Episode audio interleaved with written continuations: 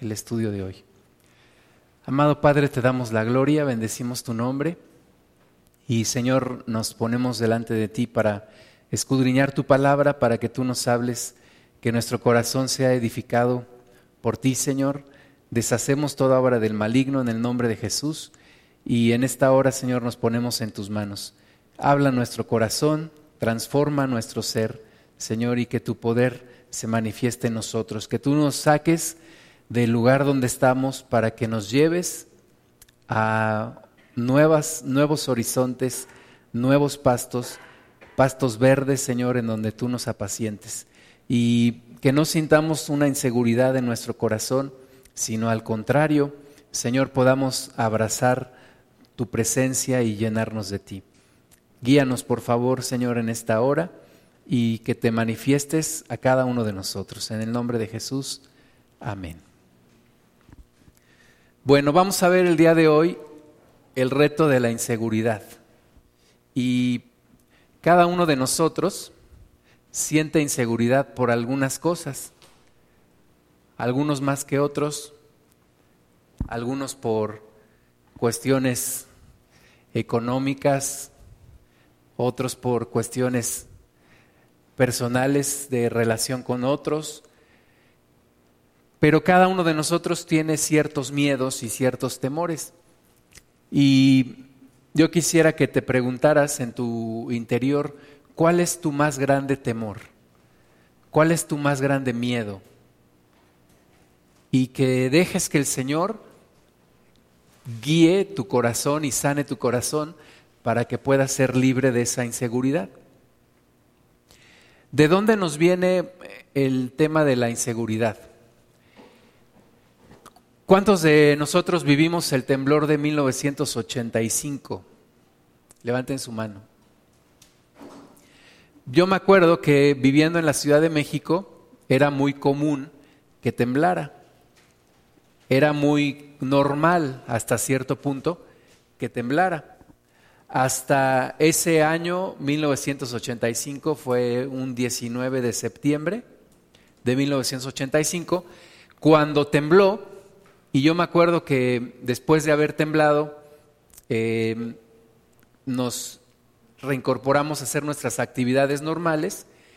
Y cuando empezamos a ver en las noticias, en, en la televisión, en el radio, que muchos edificios se habían caído.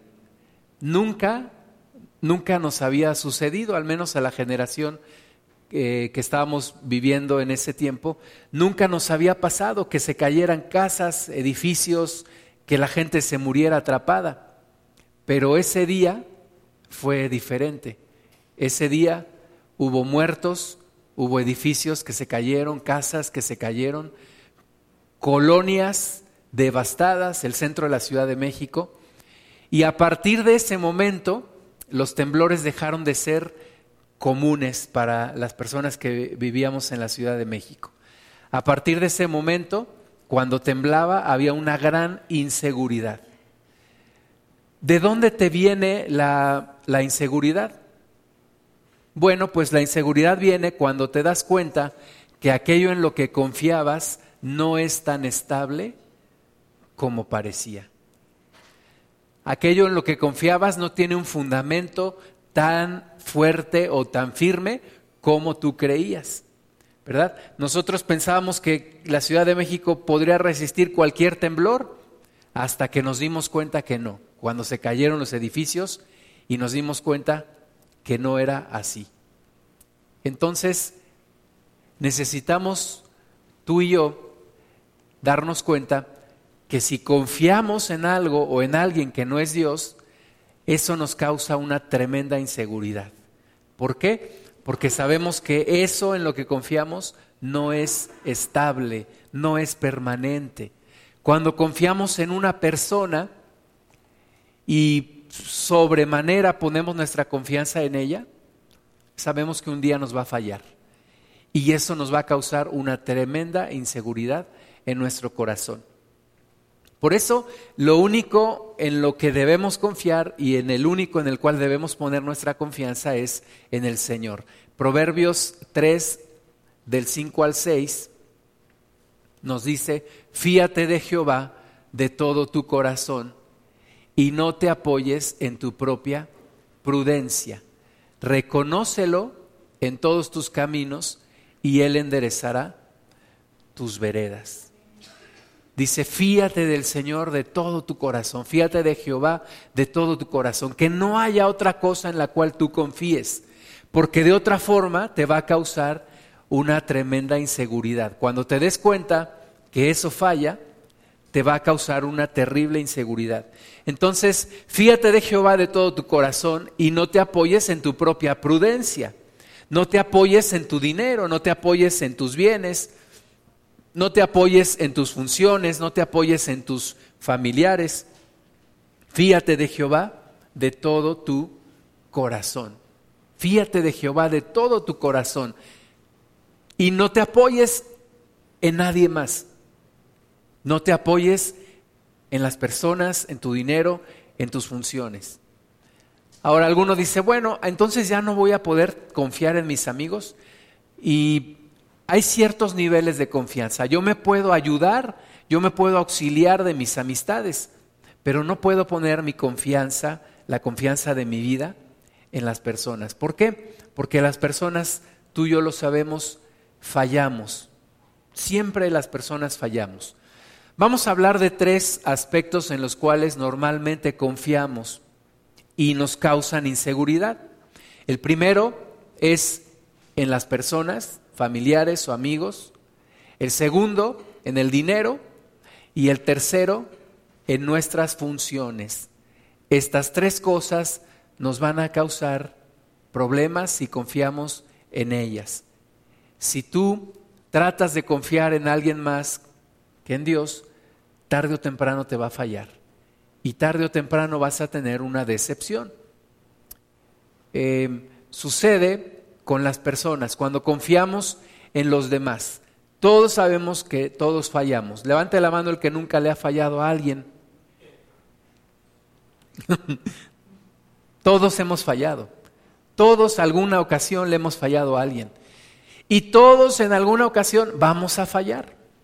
A veces de manera no intencionada, ¿verdad? A veces hay personas que necesitan un abrazo de nosotros y nosotros no nos damos cuenta y simplemente pasamos de largo. Y la gente nos dice, es que me ofendiste, perdóname, no, no me di cuenta. Es que yo necesitaba un abrazo, es que yo quería que me saludaras. Híjole, es que yo andaba bien atareado. Entonces todos fallamos en algún momento. Algunas veces de manera intencional, otras de, manera no intencionada, pero todos fallamos. El rey David tenía un consejero, se llamaba Aitofel, y Aitofel en un momento de su vida le dio la espalda a David. Y en ese momento David escribió esta porción del Salmo 55, que se aplica también a nuestro Señor Jesucristo. Salmo 55, versículos del 12 al 14, dice, porque no me afrentó un enemigo, lo cual habría soportado, ni se alzó contra mí el que me aborrecía, porque me hubiera ocultado de él, sino tú, hombre, al parecer íntimo mío, mi guía y mi familiar, que juntos comunicábamos dulcemente los secretos y andábamos en amistad en la casa de Dios. Entonces, lo que más duele es cuando te falla una persona cercana, no cuando te falla una persona que es lejana o, que no tiene una relevancia en tu vida, sino cuando una persona que en la que has puesto tu confianza te falla, como en el caso de David con Aitofel o como en el caso del Señor Jesús. El Señor Jesús sufrió una decepción, podemos decirlo, de Judas sin embargo, el Señor Jesús no se dejó arrastrar por esa decepción porque su confianza no estaba en los hombres. La confianza del Señor estaba en su Padre. Entonces, tú y yo necesitamos poner nuestra confianza en Dios. Tengamos cuidado con una sobreconfianza. Cuando confiamos de más en las personas, cuando dependemos de las personas. Cuando decimos, ay, si estuviera aquí mi hijo, ya lo hubiera arreglado todo. O si estuviera aquí mi esposo, ya lo hubiera arreglado todo. o si estuviera aquí mi padre, ¿verdad? Ponemos una sobreconfianza en las demás personas. Y siempre hay una decepción cuando confiamos de más. Siempre habrá problemas porque como humanos fallamos, fallamos siempre. Cuando en un matrimonio falta alguno de los dos, cuando alguno de los dos muere, y si la otra persona ponía completamente su confianza en ella o en él, ¿qué va a pasar? Se viene abajo todo su mundo. ¿Por qué? Porque pusiste toda tu confianza en una persona. Problemas matrimoniales porque tú le exiges algo a tu cónyuge que no te puede dar, porque solamente te lo puede dar Dios. Eso es cuando ponemos una sobreconfianza en las demás personas. O cuando exigimos de nuestros amigos, somos demandantes de nuestros amigos. Es que yo quiero que todo el tiempo estés conmigo. Es que yo quiero que no me dejes sola o que no me dejes solo. Y estamos confiando además en nuestros, en nuestros familiares. Entonces hay que tener cuidado, no poner una sobreconfianza en los demás. Salmo 125, versículo 1, nos dice que los que confían en Jehová son como el monte de Sión, que no se mueve, sino que permanece para siempre. Entonces yo debo poner mi confianza en el Señor. Yo puedo disfrutar de mi relación con los demás, de mi relación con mis familiares, con mis amigos, con mis hermanos en Cristo. Pero lo que no puedo hacer es poner mi confianza excedida en los demás. Tengo que confiar en el Señor. Mi confianza debe de estar en el Señor. Todos nos sabemos ese versículo que dice, maldito el hombre que confía en el hombre, bendito el hombre que confía en Jehová y cuya confianza es Jehová. Amén. Entonces, confiar en el Señor y no confiar de más en nuestros, en nuestros familiares o amigos. Tenemos que confiar en el Señor. Platicaba un amigo que se fue a vivir, él ha vivido en diversos lugares, y se fue a vivir a una ciudad y su mamá se mudó para esa ciudad. Y mi amigo le dijo, mamá, si estás siguiendo a Cristo, me parece bien, pero si me estás siguiendo a mí, te voy a pedir que lo dejes de hacer, porque yo no te puedo dar la estabilidad que Dios te puede dar. Entonces, cuidado cuando seguimos a las personas, seguimos a los hombres y no a Dios. En una congregación en donde Normalmente todos fallamos y ha habido decepciones y personas que han dicho, yo me voy, yo me alejé de la iglesia porque tal persona falló. Entonces la pregunta es, bueno, ¿estabas siguiendo a la persona o estabas siguiendo a Cristo? ¿A quién debo seguir? ¿A la persona o a Cristo? ¿Me voy a decepcionar de Cristo por los cristianos? ¿O soy cristiano por Cristo y no por los cristianos? Mi confianza debe estar puesta en el Señor, porque los que confían en Jehová son como el monte de Sión, que no se mueve, sino que permanece para siempre. Hubo un, un, tiempo en el cual yo dejé de ir a la tierra de mi papá, a donde hay muchas montañas, y pasaron muchos años y un día regresé allá y, vi los cerros y una de las cosas que me vino a la mente fue, siguen ahí los cerros, o sea, yo sé que es un poco bobo, ¿verdad? Pero para mí era, ay, siguen los igualitos, ahí están. Pues la Biblia dice que el que confía en el Señor es como el monte de Sión, que no se mueve. No se mueve, sino que permanece para siempre. Pero si confías en otras personas, tienes un problema. Vas a sufrir mucho. Si confías en los demás, vas a sufrir. Tienes que poner tu confianza en el Señor. Segundo, segundo aspecto en el cual no podemos confiar, en el dinero. No podemos confiar en el dinero. Tú dices, bueno, eso nada más es para los ricos. Yo no tengo mucho dinero. Este problema lo tienen tanto las personas que tienen mucho dinero como las que tienen poco dinero. No es una cuestión de ver cuánto tengo, Es una cuestión de ver cuánto estoy confiando en el dinero. Mateo 16, del 19 al 21, nos dice, no hagáis tesoros en la tierra, donde la polilla y el orín corrompen, y donde ladrones minan y hurtan, sino haceos tesoros en el cielo, donde ni la polilla ni el orín corrompen, y donde ladrones no minan ni hurtan, porque donde esté vuestro tesoro, allí también estará vuestro corazón. Entonces no pongas tu confianza en tu dinero. Hay personas que les da una gran inseguridad el tema de la escasez. Es que, ¿qué va a pasar? Y te pones nerviosa o nervioso y te pones histérico, histérica y empiezas a discutir porque sientes una gran inseguridad. Hay, que, hay quien dice, es que yo pasé por la pobreza extrema y yo no quiero regresar a lo mismo que yo viví. Y te causa mucha inseguridad cuando empiezas a tener problemas económicos. Y eso es un síntoma de que tu confianza está en el dinero y no en Dios. Por allá de, principios del siglo pasado, en Estados Unidos se vivió algo que se llama la Gran Depresión. La Gran Depresión se ocasionó por una burbuja de precios en, en los bienes raíces.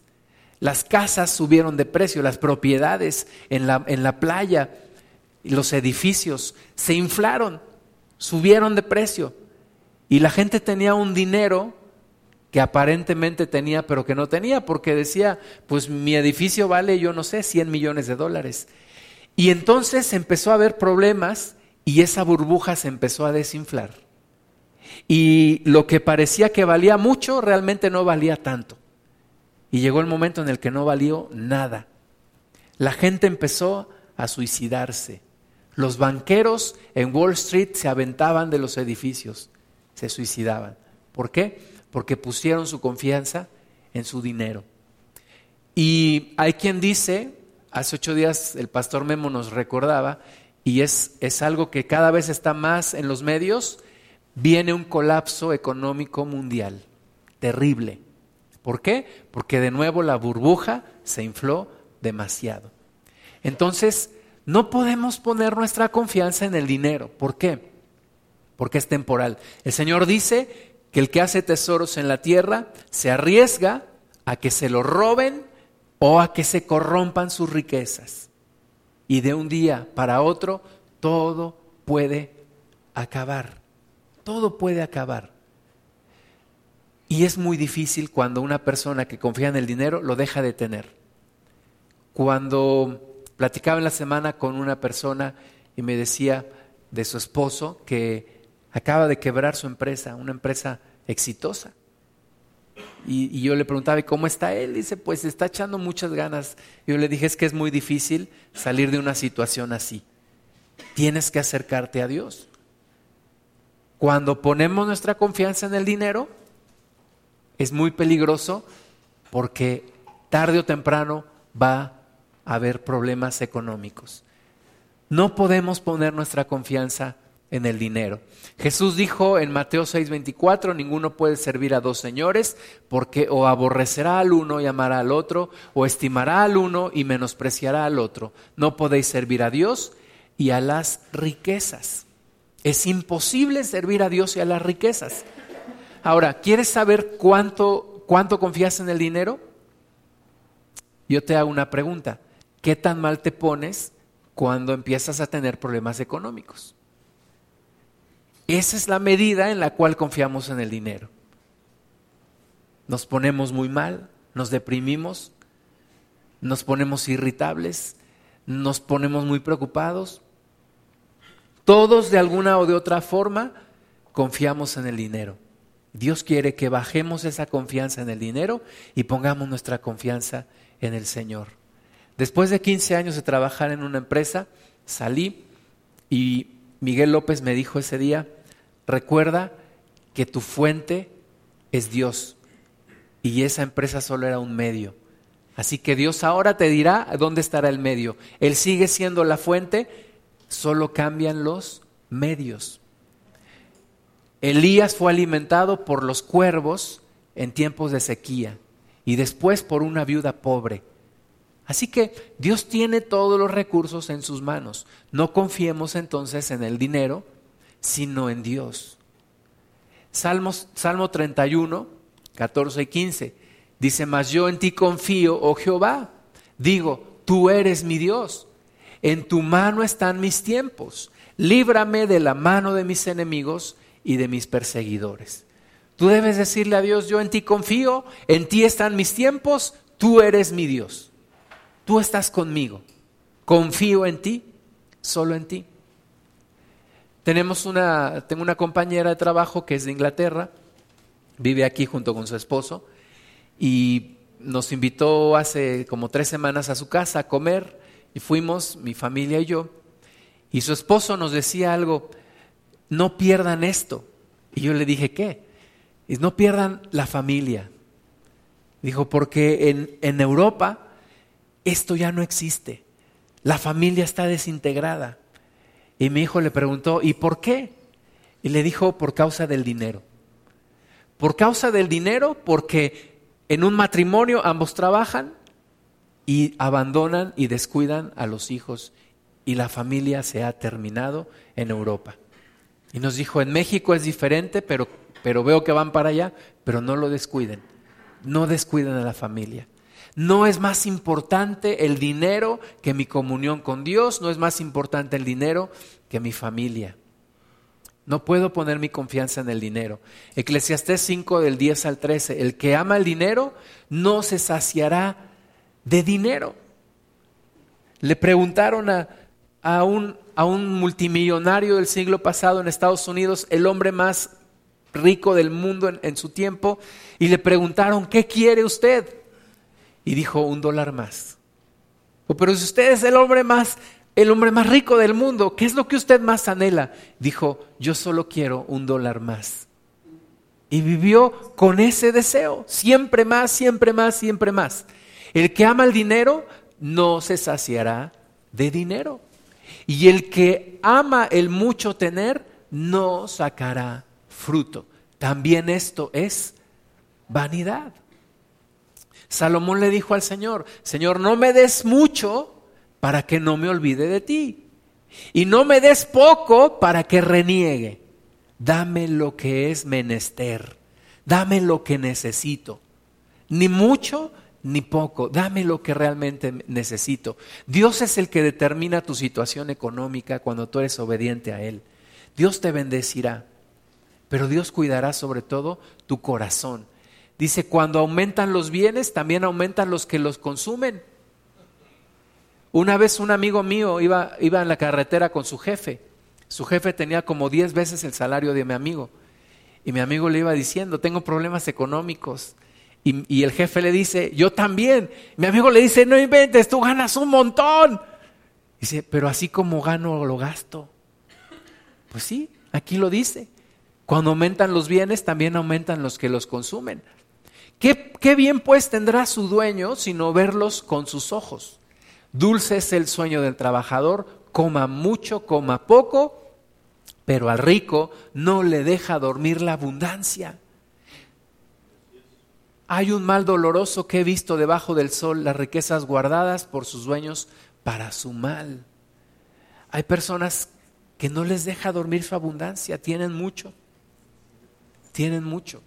En una ocasión un maestro de, la, de la, escuela me dijo, cuando debas dinero, dice, si, si, y, no, y no puedes dormir y le debes dinero a alguien, y es mucho, entonces cuando no puedas dormir, levantas el teléfono, le hablas a esa persona y le dices, no te puedo pagar.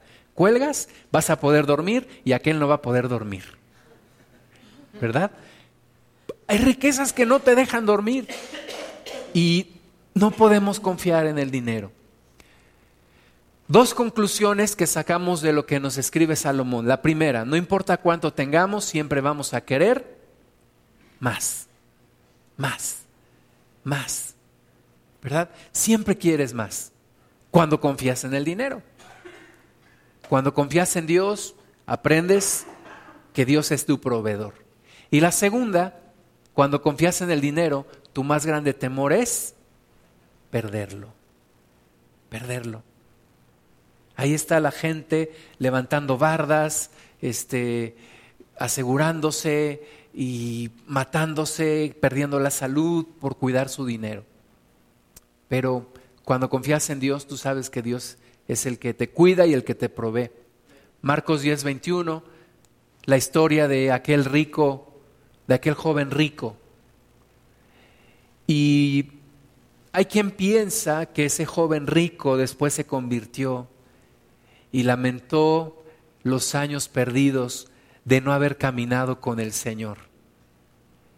Hay quien, hay quien piensa que ese joven rico era Silas, Silas que después fue siervo de Pablo. Y yo me imagino si, si realmente fue Silas, ¿cómo se ha de ver arrepentido? Porque pudo haber caminado con Cristo y lo dejó, lo, dejó pasar. Era la oportunidad de su vida y la dejó pasar. ¿Por qué? Por su dinero. Dice que Jesús mirándole le amó y le dijo, una cosa te falta, anda, vende todo lo que tienes y dalo a los pobres y tendrás tesoro en el cielo y ven, sígueme tomando tu cruz.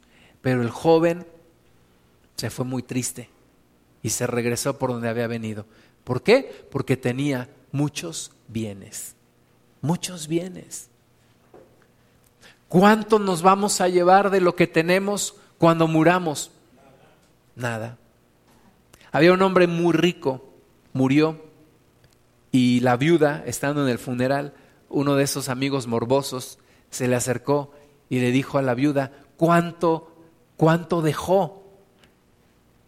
Y ella le, dijo, todo. ¿Verdad? Él quería saber, mm, no, pues, ¿de cuánto dejó? Pues lo dejó todo. Lo dejó todo. Había otro señor muy rico también que dijo, cuando yo me muera quiero que me, quiero que me entierren con todas mis riquezas, con todo mi dinero. Y la señora le dijo, está bien, te voy a conceder tu, tu último deseo. Le hizo un cheque por todo lo que tenía, lo echó en el ataúd y le dijo, a ver si donde vas lo puedes cobrar. Todo lo vamos a dejar, no nos vamos a llevar nada. Entonces nuestra confianza no puede estar en el dinero. Tercera cosa en donde no podemos poner nuestra confianza, en nuestras funciones, en lo que hacemos. Hoy en día mucha gente basa su identidad en lo que hace. Yo soy el maestro, director, ingeniero, arquitecto, fulano, etcétera y basa su confianza en eso. O yo soy el pastor, ministro, apóstol, profeta, líder, etcétera. Pero no podemos confiar en lo que hacemos, porque lo que hacemos también es temporal. También es temporal. La posición que tenemos en la iglesia es temporal. Es temporal. Cuando yo fui copastor junto con mi esposa en una congregación y mucha gente nos estimaba. Cuando dejamos de serlo, mucha gente nos dejó de hablar. ¿Por qué? Porque no puedes poner tu confianza en tu función, porque solo eres un mayordomo. Es una posición de mayordomía. Es decir, Dios te la da, pero Dios también te la puede quitar. En cualquier momento, cuando Él lo decida, la puede quitar. Y no puedes quedarte con un vacío en tu corazón. Un amigo mío una vez me dijo, mi ministerio no puede ser más grande que mi Dios. No puedo valorar más mi ministerio que valorar a mi Dios. No puedo poner la confianza en mi ministerio.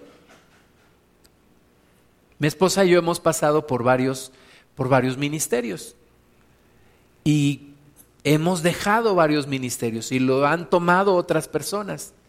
Me acuerdo cuando fuimos líderes de jóvenes y hubo un momento en el cual nos dijo el pastor, es tiempo de que dejen ese ministerio. Y lo tomamos y lo entregamos a otro, a otro matrimonio. Y debe de ser sin dolor. Y sin decir, deseo que te vaya mal para que vean lo bueno que era yo. No, debe de ser desprendido. Está bien, te lo dejo porque Dios me llamará seguramente a otras cosas.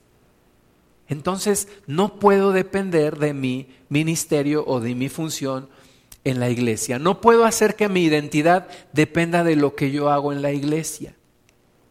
Debo de ser capaz de cambiar de un rol a otro. ¿Sí? Ahora líder de jóvenes, pero ahora evangelista, ahora líder de alabanza, ahora ministro de oración, ahora lo que sea, lo que Dios me ponga a hacer. Debo de cambiar de un rol a otro sin dolor y entregarle el ministerio a alguien más. Quien no se ajusta a esto sufre mucho. Quien se aferra a un llamado, a un ministerio, sufre demasiado. ¿Por qué? Porque no es tuyo, no es mío, es de Dios. No es mi ministerio, es de Dios. Hay algunas, algunos lugares en donde forzosamente el ministerio se pasa de un de un familiar a otro. Pero la Biblia no nos dice eso. Yo qué más quisiera, ¿verdad? Que el siguiente pastor y si, y si cuando yo me muera, pues yo me gustaría mucho que mi hijo fuera el pastor, pero no lo determino yo. Una vez le pregunté al hermano Wayne, hermano, ¿qué determina el llamado de mis hijos? Dijo, tú puedes animar, tú puedes orar, tú puedes ser ejemplo, pero nunca puedes tomar la decisión. Dios es el que decide. Dios es el que decide quién, a quién llama y a quién pone. Entonces no puedo depender de un ministerio. No puedo depender de una función. Lo mismo sucede en el mundo. Hay personas que cuando dejan de ser los grandes directivos, los grandes empresarios, caen en la depresión. ¿Por qué? Porque se dan cuenta que ya nadie los busca, nadie les regresa las llamadas cuando ellos, ellos hablan, nadie los busca ya como antes. Dependieron demasiado de una función. Y eso trae problemas. El tiempo que permanecemos en un ministerio depende de Dios, no de ti ni de mí.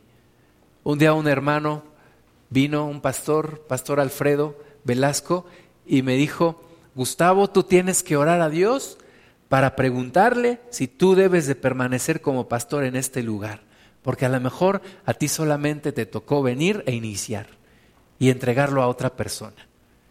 Y yo dije, no me diga eso, pero, pero, es, pero es verdad. Dios es el que determina. Dios es el que dice cuánto tiempo. Y de todo depende de nuestro Dios. Entonces, Tú y yo debemos disfrutar lo que Dios nos permite hacer, pero nunca, nunca pensar que es nuestro ministerio. ¿Cuál es mi función? ¿Cuál es mi llamado? Servir a Dios en donde Él me ponga. En donde Él me ponga. Allí voy a servir a Dios. Y lo que me ponga a hacer, no importa. Lo que me ponga Dios a hacer. Juan 3:27 le dijeron a, Juan el Bautista, oye, el que tú bautizaste, aquel del cual diste testimonio, hablando de Jesús, le dijeron, ahora está bautizando más que tú. Ahora todos se van con él. ¿Y qué dijo Juan el Bautista? No te preocupes, no puede el hombre recibir nada si no le fuere dado del cielo. Dios es el que pone, Dios es el que quita y a Dios sea la gloria. Salmo 112, 8, asegurado está su corazón, no temerá. ¿De quién? Del que pone su confianza en Dios. Su corazón está asegurado y no temerá.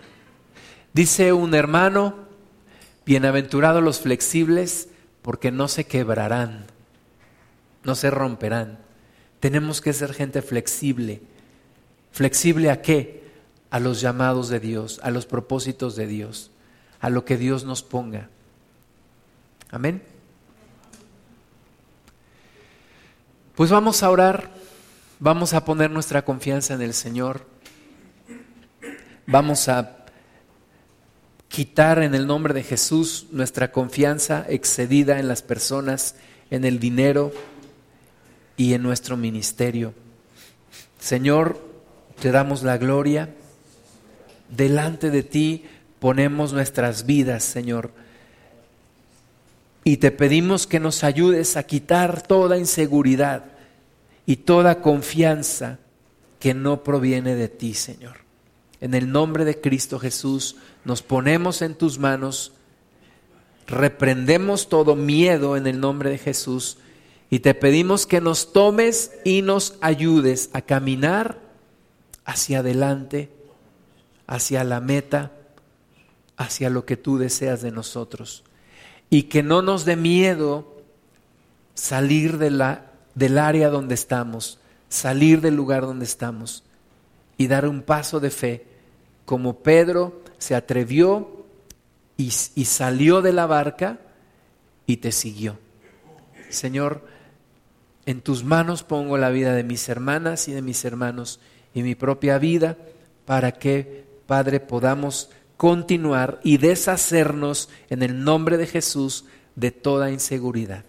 Te damos a ti, Padre, toda la gloria en el nombre de Cristo Jesús. Amén.